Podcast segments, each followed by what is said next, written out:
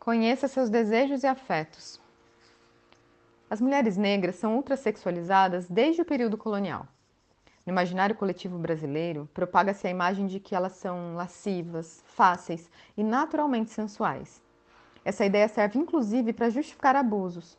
Mulheres negras são as maiores vítimas de violência sexual no país. Obviamente, a questão não é sobre a sensualidade de determinada mulher, mas sim sobre necessidade de enquadrar mulheres negras nesse estereótipo. É importante refutar a visão colonial que via os corpos negros como violáveis. Respeito muito o importante trabalho de passistas de escola de samba, por exemplo, que lutam para perpetuar o verdadeiro legado do samba.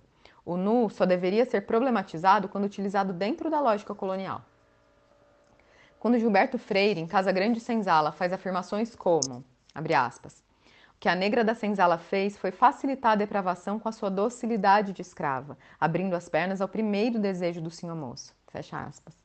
Ele contribui para a fetichização. As mulheres negras escravizadas eram tratadas como mercadoria, propriedade. Portanto, não tinham escolha. Nesse contexto, não há como negar que elas eram estupradas pelos senhores de engenho. Ao afirmar que nós carregamos a marca, Luísa Barros, exemplifica bem a ultrasexualização dos corpos negros femininos, que faz com que a imagem das mulheres negras seja vista sob o, sob o prisma da exotização. Luísa denunciou de forma obstinada a violência mascarada pelo mito da democracia racial. Ou pior que mascarada, a marca, entre aspas, em vez de ser problematizada, é vista como elogio da beleza negra.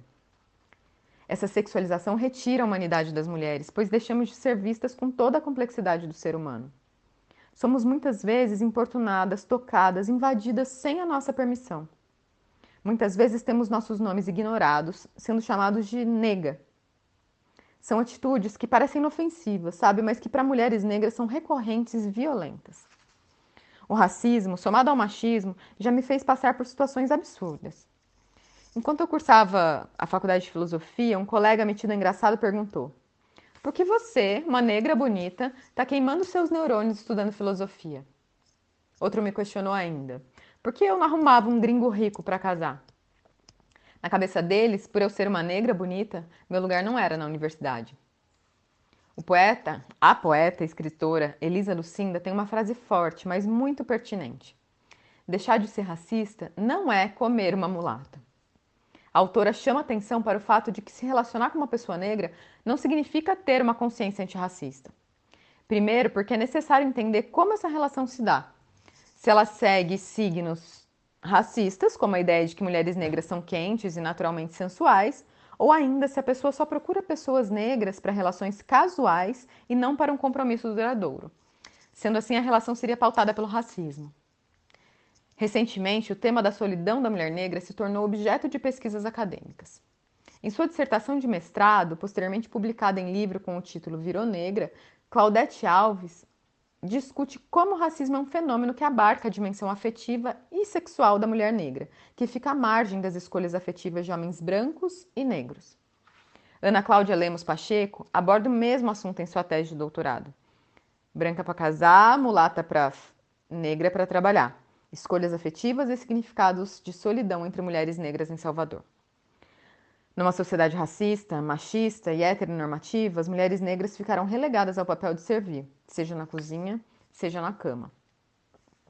Dados do Censo 2010 mostram que as mulheres negras são as que menos se casam e, em, e entre elas, com mais de 50 anos, são a maioria na categoria celibato definitivo, ou seja, que nunca viveram para um cônjuge ou com um cônjuge.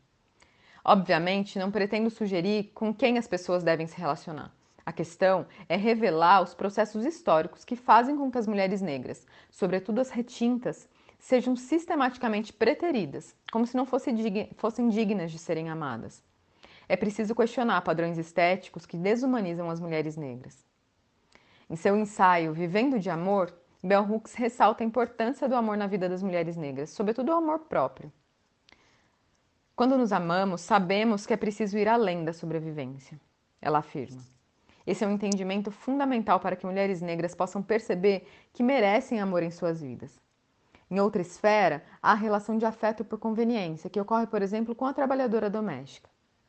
Apesar do avanço da legislação do, nos anos 2000, muitas vezes essa profissional não tem seus direitos assegurados nem condições dignas de trabalho, já que, segundo seus patrões, ela é quase da família.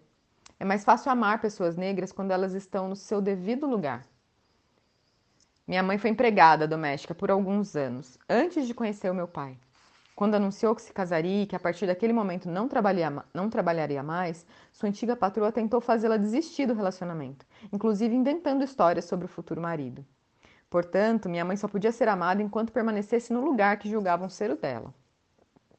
Em relacionamentos interraciais, muitas vezes as pessoas de fora dizem esperar que o filho do casal carregue traços mais parecidos com o genitor de pele branca. No entanto, atribuir uma qualidade negativa ao fenótipo negro, falando coisas como cabelo ruim, diz muito sobre os padrões de beleza racistas impostos em nossa sociedade. Como a norma é branca, tudo que difere é visto como que não é bom. Dessa forma, é fundamental que pessoas brancas compreendam os mecanismos pelos quais o racismo opera, pois podem reproduzi-los acreditando estarem imunes por terem um marido, uma esposa ou então um filho negros. Estar atento ao que a pessoa negra da família relata é um passo importante. Fala-se muito em empatia, em colocar-se no lugar do outro, mas empatia é uma construção intelectual, ética e política. Ao amar alguém de um grupo minorizado, deve-se entender a condição do outro, para que se possa de fato assumir ações para o combate de opressões das quais a pessoa amada é vítima. É uma postura ética, questionar as próprias ações em vez de utilizar a pessoa amada como escudo. A escuta, portanto, é fundamental.